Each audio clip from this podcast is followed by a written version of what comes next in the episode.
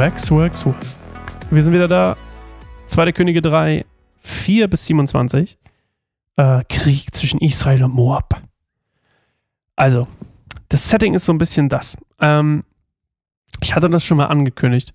Erstmal hallo, ich bin Sascha, falls ihr neu einschaltet. Ich hoffe, ihr schaltet nicht hier ein, das wäre ein bisschen komisch. Am besten fangt ihr immer vorne an, wenn wir eine neue Staffel haben. Das hier ist die dritte. Ihr könnt schon einmal Markus, also quasi Jesus Lebensgeschichte hören. Und ihr könnt ähm, einmal Jakob und Josef euch anhören. Wir sind bei Elia und Elisa, wie ihr sicherlich lesen könnt. Und ähm, ja, Omri hatte die Moabiter damals unterworfen, also nachdem er sie quasi ähm, besiegt hatte und äh, ja, wie sagt man, ähm, sein eigen gemacht hat, das Land. Und er hat sehr hohe Steuern auf das Land gelegt. Und diese Zahlung wurde quasi in Form von Lämmern und Wolle ähm, fällig. Und deswegen hatten die ganz viele Schafe und äh, ganz viele, ja, ganz viel Wolle.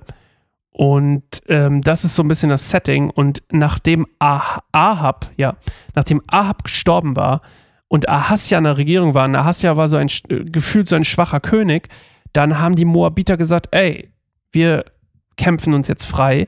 Das hat nicht funktioniert. Und jetzt kommt quasi der zweite Versuch, sich zu befreien von der Herrschaft Israels. Und das lesen wir jetzt. König Mescher von Moab war Schafzüchter. Habe ich ja gerade erklärt. Er zahlte an den König von Israel 100.000 Lämmer und Wolle von 100.000 Widdern. Also da könnt ihr mal sehen, wie krass hoch der Tribut war, die Steuern, die sie abgeben mussten. Nach König Ahabs Tod kam es jedoch zum Aufstand des Königs von Moab gegen den König von Israel. Das war dann Ahasja. Da berief König Joram ganz Israel zum Heer ein. Jetzt ist quasi das zweite Mal und zog von Samaria aus los. Auf dem Weg ließ er König Josaphat von Juda folgende Botschaft überbringen. Der König von Moab hat sich gegen mich aufgelehnt. Willst du mir helfen, Moab zu bekämpfen?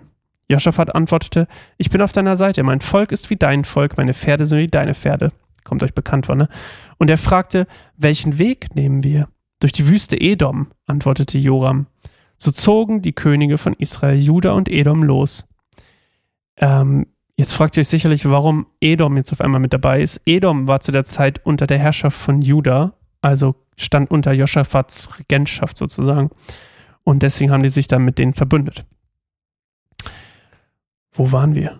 Da. So zogen die Könige von Israel, Juda und Edom los. Als sie sieben Tage lang durch die Wüste gezogen waren, gab es kein Wasser mehr für die Männer und die Lasttiere. Was nun? rief der König von Israel. Der Herr hat drei Könige hierher gebracht, nur damit Moab uns besiegt. Doch Joschafat fragte, ist denn kein Prophet des Herrn hier, durch den wir den Herrn befragen können? Da antwortete einer von den Männern des Königs von Israel, Elisa, der Sohn Schaphats, ist da. Er war Elias Diener. Joschafat sagte, dann spricht der Herr durch ihn. Und die Könige von Israel, Juda und Edom gingen zu Elisa. Ich will nichts mit dir zu tun haben, sagte Elisa zum König von Israel. Befrag doch die Propheten deines Vaters und deiner Mutter er macht sich obviously darüber lustig, dass sie ja eigentlich Baal verehren und nicht Jahwe. Aber König Joram antwortet nein, der Herr hat diese drei Könige hierher geführt, nur damit sie vom König von Moab abgeschlachtet werden. Da sagte Elisa, so war der Herr, der Allmächtige, dem ich diene, lebt. Ich würde mich nicht mit dir abgeben und dich nicht beachten, wenn nicht König Joschafat und Juda, äh, von Juda bei dir wäre, den ich hoch achte. Lasst jemanden holen, der die Harfe spielen kann. Während die Harfe gespielt wurde, kam die Macht des Herrn über Elisa, und er sagte, so spricht der Herr, hebt in diesem Tal überall Gruben aus, denn so spricht der Herr, ihr werdet weder Wind noch Regen sehen, doch die, wird dieses Tal voll Wasser laufen. Ihr werdet genug für euch selbst haben, für euer Vieh und eure anderen Tiere. Doch das ist dem Herrn noch zu wenig, denn er schenkt euch auch den Sieg über die Moabiter. Ihr werdet ihre schönen und gut befestigten Städte erobern, ihre Bäume umhauen, ihre Quellen zum Versiegen bringen und ihr gutes Ackerland in eine Steinwüste verwandeln. Und am nächsten Morgen, um die Zeit des Speiseopfers, strömte von Edom her Wasser und verteilte sich schon bald im Land. Als die Moabiter hörten, dass ihnen die Könige zum Kampf entgegenzogen, wurden alle verfügbaren Männer vom jüngsten bis zum ältesten aufgeboten und an die Grenze geschickt. Am nächsten Morgen, als sie aufstanden, schien die Sonne auf das Wasser und ließ es für die Augen der Moabiter rot aufleuchten wie Blut. Das ist Blut, riefen die Moabiter. Die Könige haben sich gegenseitig angegriffen und umgebracht. Wir wollen gehen und die Beute einsammeln. Doch als sie ins israelitische Lager eindrangen, kamen die Israeliten herausgelaufen und griffen die Moabiter an. Diese wandten sich um und flohen, aber die Israeliten verfolgten und besiegten sie. Sie zerstörten die Städte, begruben das gute Ackerland unter Steinen, die sie alle darauf warfen, brachten die Quellen zum Versiegen und fällten alle wertvollen Bäume. Schließlich war nur noch die Steinmauer von Kirheres übrig, doch die Schleuderer umringten und beschossen die Stadt. Als der König von Moab sah, dass er im Begriff war, den Kampf zu verlieren, nahm er seine 700 seiner Männer, um zum König von Edom durchzubrechen, doch der Plan misslang. Da nahm er seinen ältesten Sohn, der nach ihm König werden sollte, und brachte ihn als Brandopfer auf der Stadtmauer dar. Daraufhin entstand großer Zorn über Israel, sodass sie schließlich abzogen und in ihre Heimat zurückkehrten. Okay. Also, die ziehen auf Initiative, sag ich mal, von Joram durch die Wüste und wollen Moab, die Moabiter besiegen und Moab einnehmen. Und ähm, Gott hat aber nicht, ne, ihr erinnert euch, Gott hat nicht zu Joram gesagt, zieh durch die Wüste und besieg die Moabiter, sondern das war ja Jorams Idee, also die Idee vom König von Israel. Und ähm, dann laufen sie durch die Wüste und das Wasser geht aus und dann sagt Joram, Mensch, ey, Jahwe hat uns diese Schwierigkeiten hier eingebrockt. Ähm, und ich glaube, Vers 10 war das, ne? Wo steht's denn? Warte. Ähm, Vers 10. Was nun, rief der König von Israel, der Herr hat die drei Könige hergebracht, nur damit Moab uns besiegt. Also er gibt Gott die Schuld, also Jahwe. Und ähm, Joschafat sagt aber, nee, nee, nee, warte mal, wir brauchen einen Propheten, okay? Und dann, äh, ja, Elisa ist anscheinend irgendwie in der Gegend und ähm, hat ein Wort. Aber erstmal ein bisschen, naja, man könnte sagen, Spott für Joram. Der könnte doch eigentlich seine eigenen Götter befragen, so, so ungefähr sagt er es. Frag doch die Propheten deiner Eltern. Und ähm, ja, es zeigt auch, dass nicht, steht dann ja auch da, nicht äh, Jahwe hat, äh, die, hat Israel in diese Schwierigkeiten geführt, wo kein Wasser in der Wüste ist, sondern Jorams eigene Taten, weil er auf eigene Initiative losgezogen war und quasi auch noch Joschafat und die Edomiter mit reingezogen haben, hat.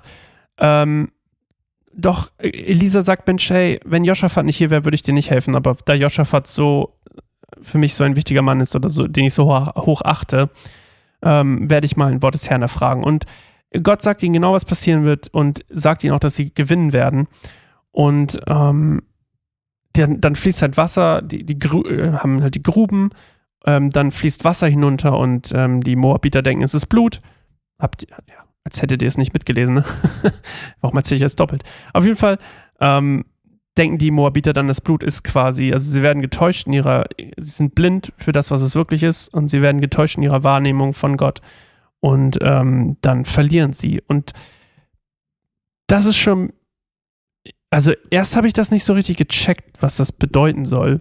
Aber der Typ, der König dann, nachdem ähm, sie eigentlich verloren haben und dann auch dieser letzte Durchbruch zum König von Edom ja irgendwie misslungen ist, ähm, opfert der seinen ältesten Sohn in einem Brandopfer auf der Stadtmauer. Und die Israeliten sind halt angenervt, dass sie das mit ansehen mussten anscheinend und ziehen ab. Und was ich total wirklich spannend finde, es gibt eine archäologische Entdeckung, nämlich ein moabitischer Stein wurde gefunden, auf dem Meschasch, Meschasch? Meschers? Mescher. Der König auf jeden Fall. Ähm, die, diese, diese Ereignisse äh, quasi aufgeschrieben hat in einem Bericht. Und auf diesem Stein steht, dass er sich als Sieger gefühlt hat, weil die Israeliten quasi durch das Brandopfer auf der Stadtmauer ähm, abgezogen sind und ihn quasi in Ruhe gelassen haben. Und er sah sich in diesem Bericht als Sieger. Und Gott hat aber gesagt, nee, nee, ihr werdet besiegen. Moab, die Moabiter werden verlieren. Und so ist es ja auch prinzipiell gekommen. Aber da sieht man mal, wie, wie das aus einer anderen Seite kommen kann. Und da sieht man übrigens auch, it's real, okay? Krass. Es gibt einen archäologischen Fund, der das genau hier so beschreibt. Es ist ein bisschen wie dieser Salna, Salna Sazar, der über die Schlacht da geschrieben hat, dass er besiegt wurde. Und ähm, ja, die, diese Schlacht beweist eigentlich wieder einmal, dass Gott. Man, man könnte fast, ich, ich sag's jetzt einfach mal, nehmt's hin, wie ihr es wollt, so ein bisschen naiv, treu, doof mit denen unterwegs ist, die Er glaubt immer wieder, er gibt uns immer wieder Chancen. Und auch hier bekommen die immer wieder Chancen und werden aus der Patsche befreit. Weil Israel ist halt das verheißene Land, das, ist das sein Volk. Und ähm, um Joschafats willen, in dem Fall, ähm, bringt er ihnen den Sieg. Verrückt, oder? Und obwohl Gott immer so gnädig ist und immer wieder beweist, dass die anderen Götter eigentlich nutzlos sind und nur er, der quasi ist, der die Macht hat und souverän über allem steht, ähm, jedes Mal trotzdem bleiben die Israeliten in ihrer Misere, in ihrer Sünde und kehren nicht um. Und es geht, glaube ich, vielen von uns so, dass wir immer wieder erleben, dass Gott gnädig ist, Gott, Gottes Liebe uns erreicht, uns aus der Patsche hilft, uns durch Leid trägt und wir trotzdem auf unseren blöden Faden, Wegen, was auch immer bleiben und eben nicht umkehren. Und das ist vielleicht hier mal ein guter, ein guter Punkt, um einfach mal aufzurufen zur Umkehr. So. Macht was draus oder lasst es, ist nicht mein Bier, aber das ist einfach nur so eine Sache, wo ich mir dachte, so Mensch, äh, Leute, ey, da habe ich mich selbst auch, habe ich mich auch selber einfach ein bisschen so bei ertappt. Ich dachte so, ja, passiert mir auch.